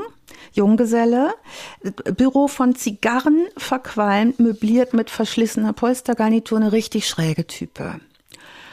Und ähm, er sagte immer, Kriminalistik ist zu einem großen Teil die Kunst der Menschenbehandlung. Und er sagte, unsere Waffen sind Gehirn und Nerven. Der muss ein genialer Psychologe ge gewesen sein, mit einem phänomenalen Gedächtnis, total geduldig, auch schweren Jungs gegenüber korrekt. Die mochten den auch. Der war beharrlich, wenn der die verhörte. Und irgendwann war das wie so eine Vertrauensperson. Aber alle Verbrecher, die er verhört hat, sagten später, wenn der irgendwann sagte, nur erzählen Sie mal, da merkte auch der ausgekochteste Ganove, dass er geliefert war. Also Intuition war das eine, Profession die andere Seite. Ähm, der hat vieles erfunden. Die Kripo hat zum Beispiel ihm zu verdanken, dass er eine Mordinspektion äh, gegründet hat, zum Beispiel auch die Standardisierung der Ermittlungsarbeit. Der hat das Karteisystem erfunden. Oh Gott. Er hat erfunden die Tatortfotografie. Karteisystem, ne? Also, Das hatten wir schon mal in der ersten Folge. Erinnert ihr euch? Karteikarten, die durch den Boden zu brechen drohen. das Das, hat der Richtig. erfunden. ja, also dank dieser Neuerung konnte die Mordinspektion ähm, von später von 114 Tötungsdelikten 108 aufklären. Das war eine mega Aufklärungsrate und äh, somit wurde er zum Vorbild für die Kriminalpolizei im In- und Ausland. Das vielleicht zu diesem Ermittler und der war mega genervt ähm, auf diesen Fall und diese ganzen Leichen, die nicht zuzuordnen waren. Und nun war der Großmann gefasst mit diesem Opfer, ähm, das, wo klar war, das war der jetzt doll gewesen. Und das war auch kein anderer. Ähm, ja, und ähm, die durchsuchen jetzt die Wohnung vom Großmann. Und zwar mit Hilfe der Ermittlungstaktik unter der ähm, Gennardschen Methode. Der Gennard hat übrigens auch ein Ermittlungsauto erfunden. Das gab es bis dahin auch nicht, dass man mit einem mobilen Labor sozusagen von Tatort zu Tatort rasen kann. Er soll es nicht ganz uneigennützig erfunden haben, weil für ihn Bewegung sowieso schwer war. Da ist er lieber im Auto geblieben und hatte gleich alles bei sich anscheinend. So, die durchsuchen die Wohnung, die werden weiter fündig. Die finden im Ofen noch ein paar Hände. Ähm, die finden auch noch ähm, äh, andere Leichenteile. Die finden Kleidung von Frauen. Die finden Taschentücher. Ähm, sie finden jede Menge Zeug und dann kommen sie noch mal auf die Idee, Mensch, der hat doch mal da in der Laube gewohnt. Da fangen sie auch noch mal an zu graben. Was aber tatsächlich nach Zeugenaussagen dann später äh, sich zusammensetzt, ist, dass offenbar Großmann diese Leichenteile über Jahre immer irgendwo in den Berliner Gewässern rund um den schlesischen Bahnhof verteilt hat. Verbrannt, es gibt Vermutungen, nach denen er vielleicht seine Opfer auch zu Wurst und Dosenfleisch verarbeitet hat, weil er ja einen Wurststand hatte. Das konnte jedoch nie nachgewiesen werden. oh Gott. Das, das, möchte, Schuster, bleib bei deinen Leichen. Ey, das möchte ich mir aber nicht vorstellen, dass er das in die Wurst verarbeitet. Nee, komm. Das glaube ich nicht. Oh Gott. Tja, Aber gut, so kannst du es, glaube ich, Ja. ganz gut entsorgen. Ne? Sehr ziemlich unauffällig, theoretisch. also, Also- die Zahl der Opfer schwankt der Vermuteten zwischen 23 und 100. Es fehlten 100 Frauen. Die fehlten auch. Die Das ist ja, da, also das ist ja wirklich das, das Worst-Case-Szenario quasi. Die. Schön, Ja, sehr schön. Moment mal, wenn wir jetzt zwischen 23 und 100, dann bin ich erstmal als, als Zähler dieser Morde erstmal komplett raus. Ne? Also das ist du ja bist dann schon, raus. dann bin ich ja du komplett bist safe. raus. Ja, Du bist safe. komm ich nicht mehr mit. Ja gut, wir haben ja nur die nachgewiesen, aber der, der erste Mord, der ihm nachgewiesen wur- wurde oder wird, ist glaube ich auch im Alter von 50 oder so, ne? Und das ist ja auch sehr ungewöhnlich. Genau. genau. Normalerweise haben die, Deshalb- die Leute, die Serienkiller sind ja schon viel, viel jünger Leute ermordet, ne? Da fehlt also möglicherweise eine Menge. Ja, Und vor allen Dingen die Also- Nachbarnleute, ne? Die, also die Nachbarsfrau hat, hätte wahrscheinlich ganz viele Morde verhindern können, wenn der alte Sack im Bett nicht so, oh, das ist normal bei dem Herr Grossmann, lass, schlaf mal weiter, Schatz, ne? So, und die haben aber später noch Aussagen gemacht und all diese Aussagen sind alle dokumentiert. Es gibt ein ganz, ganz tolles Buch dazu, das hat Matthias Platzek, das ist eigentlich so ein Heimatforscher, glaube ich. Der hat diesen äh, Karl Großmann und auch den anderen Serienmörder, das gab nämlich kurz vorher noch einen anderen Serienmörder, Schumann hieß der, in den 20er Jahren, der hat die untersucht und der hat alles zusammengetragen, was der an Akten gefunden hat. Also Georg, du hast vollkommen recht, da vorher war nämlich noch was. Am 17. Mai ähm, hat man einen Kopf, einen Beckenknochen und Fleischteile äh, aus der Spree gefischt am Bahnhof Jungfernheide. Das war der erste Fund, der Fall Lietzensee, der ihm zugeschrieben wird. Am 7. September 20 wurde in Nähe der Kaiserbrücke in der Station Nikolaussee ähm, an, an der Kronprinzessin Chaussee Leichenteile gefunden. Da war überall das Fleisch abgeschält. Der Kopf war versucht worden, unkenntlich zu machen durch Verkohlung. Ähm, so die Polizei schließt später unter der Leitung des großartigen ähm, Buddhas vom Alexanderplatz, nicht der Buddha, sondern dem Buddha vom Alexanderplatz, dass das auch ihm zugeschrieben werden muss, wegen der Technik, mit der die Knochenteile zerteilt sind. Am 13., 15., 18., 18. Oktober 20 werden an verschiedenen Leichen, äh, Teilen des Landwehrkanals Knochenteile gefunden.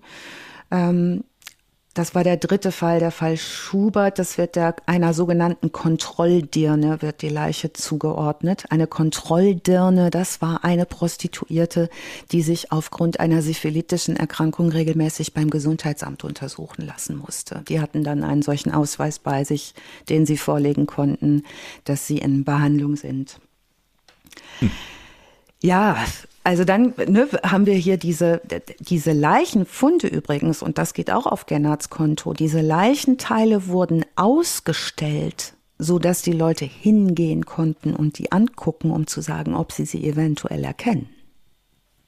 Also stellt euch das mal vor. Ach, Ihr geht mal irgendwie ne, zwischen zwei Kaffee und einem Einkauf noch mal eben kurz gucken, kenne ich einen von den Köpfen, den der. Kann ich den Arm noch mal sehen? Eine, äh, nee, ja, genau. Genau. Oh Gott. Also es gab einen Haufen Hinweise. Ähm, ich erspare euch mal die teilweise auch extrem unappetitlichen Details, ähm, alles nachzulesen in den Quellen, die ich angegeben habe. Und dank der von Gennard ähm, eingeführten und erfundenen Tatortfotografie äh, gibt es auch beeindruckende Bilder dessen, was sie in äh, Großmanns Küche gefunden haben. Ja, der Großmann, der Karl Großmann, der gibt erstmal nur diesen einen Mord zu, ne? als er in Flagranti sozusagen erwischt wird. Später dann in den Verhören gibt er die zwei weiteren zu und ähm, jetzt wird's noch mal interessant, denn er bekommt äh, Unterstützung natürlich und einen Rechtsbeistand. Und diesen Rechtsbeistand möchte ich euch auch noch mal ans Herz legen. Das ist nämlich der Rechtsanwalt Frei mit äh, Y, ein extrem berühmter Jurist, der ihn auch sehr gut verteidigt, der vorher auch schon die Verteidigung des anderen Serienmörders übernommen hat, und zwar des Serienmörders Friedrich Schumann. Der ist also sozusagen spezialisiert auf die Verteidigung. Und ähm, der begegnet dem Karl Großmann und er schreibt das in seinen Erinnerungen auf. Und zwar sagt er, er, dieser Großmann leugnet alles, aber dann das Erste, was der Großmann ihn fragt, ist, ob er sich bitte um seinen Vogel kümmern kann. Großmann hatte einen Zeisig in einem Vogelkäfig in seiner Küche Ein und machte sich große Sorgen, dass sein Vogel stirbt. Und das war das Erste, was dieser Anwalt für ihn tun sollte, sich um diesen Zeisig zu kümmern. Ja, das könnte man sich fragen, hm, was ist denn da los? Warum ähm, ist nicht eine ganze Stadt in Aufruhr? Was sagt die Presse? Jetzt geht ja dieser Prozess los. Ähm, so, wer den Verhandlungen gegen Großmann verfolgt, hat den Eindruck, das ist nur ein Bruchteil dessen, was sich Großmann tatsächlich zuzuschreiben hat. Am 1. Juli 22 beginnt vor dem Schwurgericht I des Landes Berlin der Prozess. Und jetzt haben die Menschen aber anderes im Sinn, als diesen Prozess zu verfolgen oder über die Anzahl der Opfer zu diskutieren, zumal der Prozess eh nicht öffentlich ist. Das ist denen recht wurscht, ob es jetzt drei oder vier waren oder 30 bis 40. Könnt ihr euch vorstellen, warum denen das wurscht war? Eine hm. Idee? Nee. Warum gibt es kein Interesse für so ein Mega-Ding, was da. Als Prostituierte okay. waren. Nee. Nee, waren weil, die da alle, weil die da alle äh, schon involviert waren. Ja, also ich glaube, dass die also klar, Georg, sorry, ne, Prostitution, klar, ne, kümmerte man sich eh nicht so drum um die Frauen, aber es wurde zum einen nicht viel gelesen und veröffentlicht, denn vom 29. Juni bis zum 12. Juli 22 erschienen in Berlin keine Zeitungen. Da sind nämlich die Drucker in Streik gegangen. Und man konnte auch nicht ausweichen auf Rundfunk und Fernsehen. Also war das Publikum im doppelten Sinn ausgeschlossen. Und noch etwas hat diesen Prozess Aufmerksamkeit gekostet. Es gab ohnehin derart viel Mord und Totschlag in Berlin, dass es eine gewisse Abstumpfung gab. Man hatte jetzt echt keine Zeit, sich mit jedem neuen Mord und jeder neuen Leiche zu befassen. Was 1922 los war, habe ich eben schon mal gesagt. Ne? 60 Festnahmen, 132 Anzeigen wegen Mordes, Mordversuchs und Kindestötungen. Aber bei Prozessbeginn, das ist vielleicht das Wichtigste, liegt der Fokus der Öffentlichkeit auf den äh, bereits erfolgten Politikermorden dieser Zeit und hier ganz besonders der Mord an Minister Walter Rathenau. Der ist nämlich zwei Wochen zuvor am 24. Juni 22 um 11 Uhr vormittags im offenen Fonds seines Wagens in Berlin-Grunewald von sogenannten Fememördern durch eine Handgranate und mehrere Schüsse aus einer Maschinenpistole getötet worden. Okay. Das wäre jetzt so ein Plot-Twist, wo man sagt, das ist ja scheiße, da bist du schon mal so ein Mega-Serienmörder und dann ist alles andere wichtiger als du. Mhm.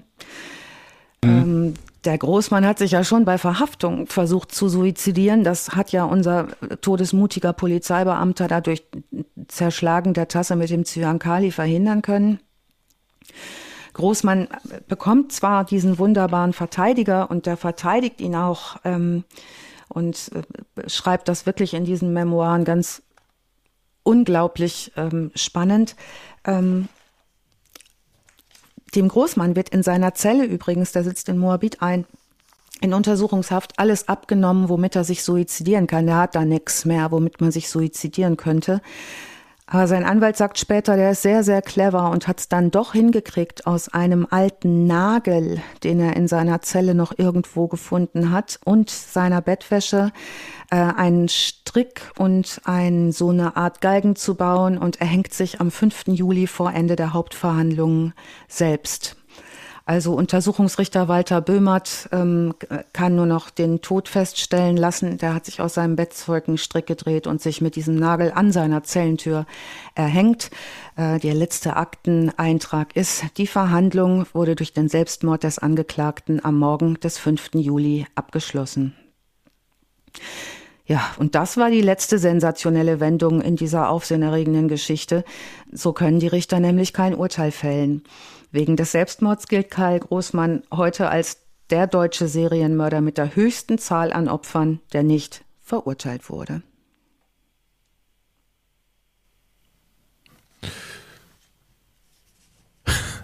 Schweigen. Fertig. Du hast gerade eingeatmet, als wolltest du was sagen, um dann zu schweigen, Jochen. Ja. Jochen glaubt, ich glaube ich, du musstest sowieso mal atmen, ne? Also ich finde ja dieses ganze Szenario von Berlin, ich finde das ein bisschen erdrückend und schlimm. Also ähm, mhm. das ist, ich möchte. Aber jetzt zurück zum Podcast, bitte, ähm, Jochen.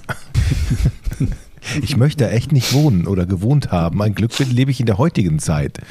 Äh, weil ja. das ist ja echt ein Albtraum. Da möchte man doch nicht hin. Ja. Werden wir auch noch mehr, also wir werden noch mehr Täter haben, die in ähnlichen Städten und in dem ähnlichen Umfeld wohnen, ja. wo halt irgendwie Morde einfach mal nicht auffallen, nicht in dem Maße zumindest. Ja.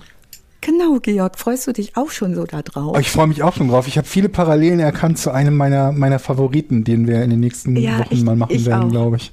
Ich glaube, ich glaube, ich weiß, wenn du meintest. Ähm, eine lustige Geschichte möchte ich euch noch erzählen im, im Rahmen jetzt hier unseres Karl Großmann. Man hat auch eine, die polnische Landarbeiterin Schanzkowski aus dem Landwehrkanal in Berlin im Februar 20. Und das ist die, vielleicht habt ihr von der schon mal gehört, die ähm, in einer Waffenheilanstalt gelandet war als Fräulein Unbekannt und sich als letztes ähm, Mitglied der Zarenfamilie ausgegeben hat. Wo man, die Story kennt ihr bestimmt, ne? Mit dieser, es gibt noch eine äh, von den Zaren äh, und die ist in einer Nervenheilanstalt in Berlin. Die ist auch, dem Großmann zugeschrieben. Nee? Mhm. Doch, doch, also ganz, ganz äh, entfernt klingelt da ein Glöckchen, aber wirklich sehr entfernt. Ja. Also es gibt wahnsinnig viele Nebengeschichten dazu, ähm, was da noch alles passiert ist und die was ich wirklich empfehlen kann, ist äh, von dem Matthias Platzek, Karl Großmann und Friedrich Schumann, zwei Serienmörder in den 20er Jahren. Der hat unheimlich gut recherchiert. Und, äh, Was ich halt ja, immer interessant finde, ist, Ja, was, was, was Sorry. ich immer so interessant finde, ist die, die, die, die Kriminaltechnik, wie sie halt, also man muss sich aus unserer Sicht heutzutage erstmal zurückversetzen, was gab es damals alles nicht. Und allein daran Ja, zu denken, genau. dass sie üblicherweise nicht mit dem Auto zum Tatort gefahren sind oder sowas, ist halt schon eine absurde Vorstellung. Und dann gibt es so ein paar Techniken, wo uns natürlich relativ klar ist, dass es die damals noch nicht gab, weil es die, als wir geboren wurden, alle noch nicht gab. Zum Beispiel DNA-Abgleich in der Form, die wir heute kennen, automatischer, computerisierter Fingergru- Fingerabdruckabgleich. Das gibt's auch noch nicht so unglaublich lange. Nur wenn du dann sagst, Nein. die hatten im Prinzip nicht mal Akten und eigentlich haben die auch keine Fotos gemacht vom Tatort, dann fragst du dich halt, wie haben die da eigentlich ermittelt? Mit Glück ist da mal einer vorbeigekommen, wenn er nicht genügend, nicht zu viel Stachelbeerkuchen gegessen hat. Aber aufgeschrieben hat er eigentlich nicht so wirklich viel. Und wenn, dann haben sie es nicht aufbewahrt und ein Foto haben sie auch nicht gemacht. Da musst du dich halt echt fragen, wie haben die überhaupt jemanden erwischt, außer wenn er gesagt hat, ich war's. Bei dieser ganzen Geschichte rund um das Berlin der 20er Jahre hatte ich vor meinem geistigen Auge immer Polizisten, die planlos überall rumrennen und versuchen, irgendwen zu erwischen, weil Ja. so viel los war. Also wenn man mal richtig eintaucht in diese Zeit, das ist schon ähm, das ganz anderer Schnack und ehrlich gar nicht mal so lange, so 100 Jahre. Das ist ja irgendwie nicht lang, ne? Was sich Ja. seitdem getan hat, das ist schon heftig. Also ja, fand ich auch. Aber wenn Ja, du diese halt ganze, die ganze hast- Geschichte, die ganze Geschichte, äh, wie sich Krimin, äh, wie sagt man denn, wie nennt man das? Kriminalitätsverfahren? Nee. Äh, Kriminalistik oder so, also wie überhaupt geforscht, gesucht, äh, recherchiert und so wird, ähm, das hat sich ja in den letzten 100 Jahren ganz krass verändert. Also das alleine ist ja, Ja. schon ähm, eine Story wert eigentlich, weil das ist ja wirklich wie aus einem aus einer anderen Welt, wie damals noch ermittelt wurde. Ja. Mhm. Ich glaube, wir Also müssen uns auch mal die die Mühe machen, Tatsache- so ein, so ein paar Fälle rauszusuchen, die halt, ähm, die halt eine besondere Bewandtnis auch für spätere Ermittlungen hatten oder auf die wir auf die wir immer wieder zurückkommen werden, weil wir sagen, das ist doch wie der Fall von X oder wie der Fall von Y. Ja. Vielleicht müssen Ja. wir damit mal anfangen, das dass wir uns so fünf, sechs einer. Fälle raussuchen. Ja. Ja. Ne? Also das, das war so einer. Also dieses Ermittlungsverfahren Karteikarten, was wir im ersten Fall hatten, das fußt auf dem, äh, den ähm, Entwicklungen, die in, mit diesem Fall Großmann entstanden sind. Das ist schon, das baut schon aufeinander auf. Ne? Ja, es ist ähm, auf jeden Fall immer spannend, auch sich das Ganze von der Kriminalistik-Seite nochmal genau anzugucken, was ging da überhaupt. Und ähm, ja, nach wie vor rennen die Täter und die ähm, ähm, Polizisten, sage ich mal, oder die Leute aus der Strafverfolgung ähm, hintereinander her und voreinander weg. Da hat sich am Prinzip nicht viel geändert, nur die Technik ist anders geworden. Ich finde, du hast das unglaublich. Also ich hatte so viele Bilder im Kopf von diesem Szenario. Das fand ich wirklich sehr beeindruckend an diesem Fall, ähm, wie du ihn schon so schön beschrieben hast. Ich glaube, da hast du richtig Spaß gehabt und ich möchte gerne mal wissen, bist du über 80 Seiten gekommen bei der Recherche oder wie viel hast du vor dir liegen? Nee, ich habe tatsächlich diesmal weniger, weil ich ganz viel ähm, in Büchern markiert habe. Ich hatte diesmal so viele Bücher zur Hand, die ich nicht alle abschreiben wollte in ein Skript, aber das Skript war, glaube ich, diesmal 16 Seiten und die zusätzlichen Seiten aus Büchern waren vielleicht noch mal so 30 zusammengefasst. Ähm, ist immer spannend, weil das so ein, von so vielen Seiten beleuchtet werden kann, ähm, dieses Thema. Und ja, es ist eine ganz interessante Parallelen gibt es einfach gerade. Ne? Vor 100 Jahren stand auch alles irgendwie mal so auf der Kippe. Und ja, finde ich, hat großen Spaß gemacht, das anzugucken. Zumal ich ja auch zum Beispiel die Gegend um den Ostbahnhof herum sehr, sehr gut kenne und da viel unterwegs war früher und genau weiß, wie das da aussieht. Ist übrigens jetzt immer noch die Rückseite Ostbahnhof. Die Stadtmission gibt's noch aus der Zeit. Und es ist immer noch ein ganz elendes Eckchen Berlin. Dann ist halt 500 Meter weiter, aber jetzt das Berghain oder irgendein anderer Hipper-Club. Also da mischt sich das jetzt anders krass, aber es ist immer noch krass. Insofern. Das ist immer noch ein erbärmliches Fleckchen. Ja, ist es auch, Etienne. Wirklich. Das war, da bin Nein, ich, ich mal meine zur Arbeit Berghain. gegangen. Das Berghain, genau. Ich bin mal zur Arbeit gegangen, Straße der Pariser Kommune runter. Und ums Eck ähm, ne, geht es dann los mit den Clubs und hier cool Warschauer Straße nochmal ein Stückchen weiter. Ähm, und lese am nächsten Tag in der Zeitung, zehn Minuten nachdem ich da lang gegangen war, hat jemand vom Balkon auf ein Kind auf der Straße geschossen. Ich dachte, na super, guckte, guckte kurz auf die und dachte, ah ja, da habe ich den Bus zehn Na gut, aber da, Minuten da muss man natürlich auch erstmal fragen, was hat das Kind gemacht? Genau, das finde ich auch immer. Hattet ihr das nicht in eurem letzten Podcast mit den Kindern, dass die so weird sind, Etienne? Und, Ja, ähm, das haben Das allem haben wir fast in jedem Podcast. Das haben Und wir in fast okay, jeder oder? Folge Podcast ohne richtigen Namen. Ist ja auch Was so. ich mich aber frage ist, Ja. du hast doch von so einer hohen Aufklärungsquote da von Professor Stachelberg-Kuchen gesprochen, ne? Die hatten, Ja. die dann irgendwie von, von 120 Fällen über 100 aufgeklärt haben. Dann frage ich mich, mit den Methoden, die die damals hatten, haben die einfach nur immer den nächstbesten gegriffen oder haben die die wirklich aufgeklärt? ich war an der Stelle am fasziniertesten, wo ich dachte, die Ermittler sortieren Leichen in Edelstahlwannen und zwar selber. Keine Ahnung, Georg, wie die es gemacht haben. Ich glaube, es ist günstig, nochmal zu gucken. Es gab eine Doktorarbeit zu dieser Kriminalistikgeschichte, die habe ich mir nicht mehr reingepfiffen, aber die werde ich mir auf jeden Fall vor dem Hintergrund nochmal angucken, nämlich genau zu fragen, wie haben die das gemacht? So, in welcher Reihenfolge wurde da ermittelt? Und ähm, ja, auf jeden Fall. Ich äh, hab bleiben neulich nämlich dran, ein- Georg, ne? Ich habe ein Interview gesehen mit so einem mit so einem Typen, der glaube ich fürs FBI gearbeitet hat und dort irgendwie so Verhörspezialist war oder sowas in der Art. Und der sagte von Leuten, die ähm, später definitiv, also die zwar verurteilt wurden, aber von denen später zweifelsfrei nachgewiesen wurde, dass sie unschuldig sind. Das waren irgendwie 260 Leute oder so, von denen er gesprochen hat. Hat ein Viertel zugegeben, dass sie das Verbrechen begangen haben. Ein Viertel Hey, hat das zugegeben, obwohl sie nachweislich unschuldig. Das heißt ja noch nicht, dass es nicht noch weitere gegeben äh, hat, die unschuldig waren, wo es nur nicht nachgewiesen werden konnte. Und dann kannst du dir halt vorstellen oder überlegen, und das in der modernen Zeit, ne, also der hat, was ist moderne Zeit, der hat irgendwann in Ende 70er, glaube ich, beim, beim, beim äh, FBI, hab ich gesagt CIA, FBI angefangen, ähm, wie das halt vor, keine Ahnung, 100 Jahren gewesen ist oder so, wo keiner nach dir fragt, wenn du verschwindest und in irgendeinem Wohnklo in Berlin mit 60 Leuten auf einer Etage gelebt hast, ne? Ja, aber es Ich glaube, das werden wir bestimmt auch noch das eine oder andere Mal haben. Klar, absolut. Also es gibt da zum Beispiel in Zillis Berlin, es gibt einen, einen tollen Artikel äh, im Spiegel, da heißt Zillis Berlin, man kann mit einer Wohnung töten.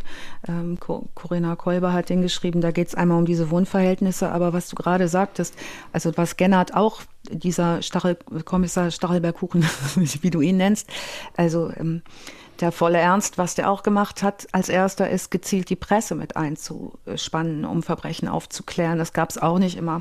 Er lässt zum Beispiel Fahndungsplakate aufhängen, die Aufmerksamkeit erzeugen, unter anderem mit Fotos von Körperteilen, die er findet. ne?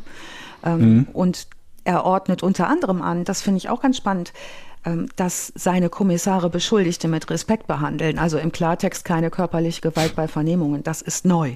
Ne? Ähm, und Ganz dieses neues Pat- Konzept. Ja, äh, das kriegst du einfach voll auf die Fresse und dann sagen die halt eben zur Not nichts mehr, weil sie nichts mehr sagen können. Aber wie wir schon aus anderen von, äh, ne, von Zeugen äh, wissen, ist, dass dann die irgendwann, dass der die so väterlich umarmend im Gespräch weich gekocht hat, bis die erzählt haben. Und Das ist mit der Presse ein wird auch noch ein ganz Aspekt. wichtiger Faktor werden bei ganz vielen Fällen. Oh Ne? ja. Wie, inwiefern die Presse eine Rolle gespielt hat, entweder den Fall zu verbocken oder jemanden zu finden auch oder halt Einfluss auf die Taten des Täters hat. Zum einen, weil natürlich irgendwie Ja. das für den einen oder anderen Motivation ist, aber auch wie er sein Verhalten möglicherweise ändert und so weiter. Es ist schon, das wird uns auch noch sehr, sehr häufig begegnen. Ja, und um diesem sehr beliebten ähm, Kommissar Gennert noch ein, abschließend ein, ein äh, Denkmal zu setzen. Also in den letzten Jahren zog er sich dann aus der Tatortarbeit zurück. Der war Chef der Kriminalgruppe M, war auch für Sittlichkeitsdelikte und die weibliche Kriminalpolizei, was auch neu war, zuständig. Er wurde dann nochmal befördert, obwohl er äh, keine ähm, Verbindung zur NSDAP herstellte und das ablehnte, wurde er trotzdem zum Regierungs- und Kriminalrat befördert, weil man auf seine Erfahrung nicht verzichten wollte. Und ähm, seine Ermittlungen konnte er aus körperlicher Fülle wegen zuletzt nur noch vom Schreibtisch ausführen. Mehr ging mit seinem schweren, schweren Körper nicht. Ähm, am 20. August 39 starb er. Und ähm, bei seiner Beerdigung auf dem Stahnsdorfer Südwestkirchhof waren 2000 Menschen da. Also der wurde sehr, sehr gemocht. So viel nochmal zum Berliner Denkmal. Kommissar Gennard. Ja, interessanter Fall, von dem ich auch vorher noch nicht wirklich was gehört hatte, muss ich sagen. Ja, finde ich auch. Ich, ich versuche gerade die Brücke nochmal zu Alexander Dominikus zu schlagen. Es, mir, fällt nicht, mir fällt nichts Gutes ein zum Ende, deshalb lasse ich es einfach mal an dieser Stelle sein. Danke, War Alice. bestimmt auch ein Freund von Walter Rathenau. Ja, kann sein. Vielleicht kriegen wir irgendwann noch eine Schule nach, oder unsere. Tribüne kriegen wir nach dem benannt, Jochen. Ja, das, das ist Mhm. gut. Wir Ach, beenden das jetzt hier eine- am eine besten. Tribüne sponsern, ne? Okay, Etienne. Etienne ja. ist streng. Etienne hat das letzte Wort. Bitte, Etienne, jetzt. Ja, ich möchte das jetzt hier beenden. Ähm, ja, wir würden unter anderem eine Tribüne sponsoren für einen ähm, Fußballverein, der es braucht. Über den wir es uns leisten können. Also muss sehr klein sein. Eine sehr kleine Tribüne. Also eigentlich eine Bierbank. Gut, Ja, vermutlich wird so eine Bank. das war's.